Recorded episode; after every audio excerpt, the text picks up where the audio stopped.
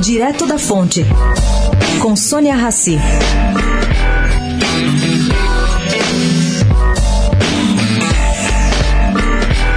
Gente, eu não vi no grupo de empresários que marchou contra o lockdown ontem com Bolsonaro até o Supremo Tribunal Federal qualquer empresário ou banqueiro conhecido.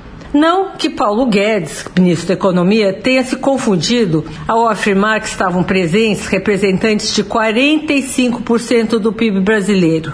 Mas foram para Brasília 12 executivos contratados para dirigir diferentes sindicatos. Enfim, nenhum dono de empresa.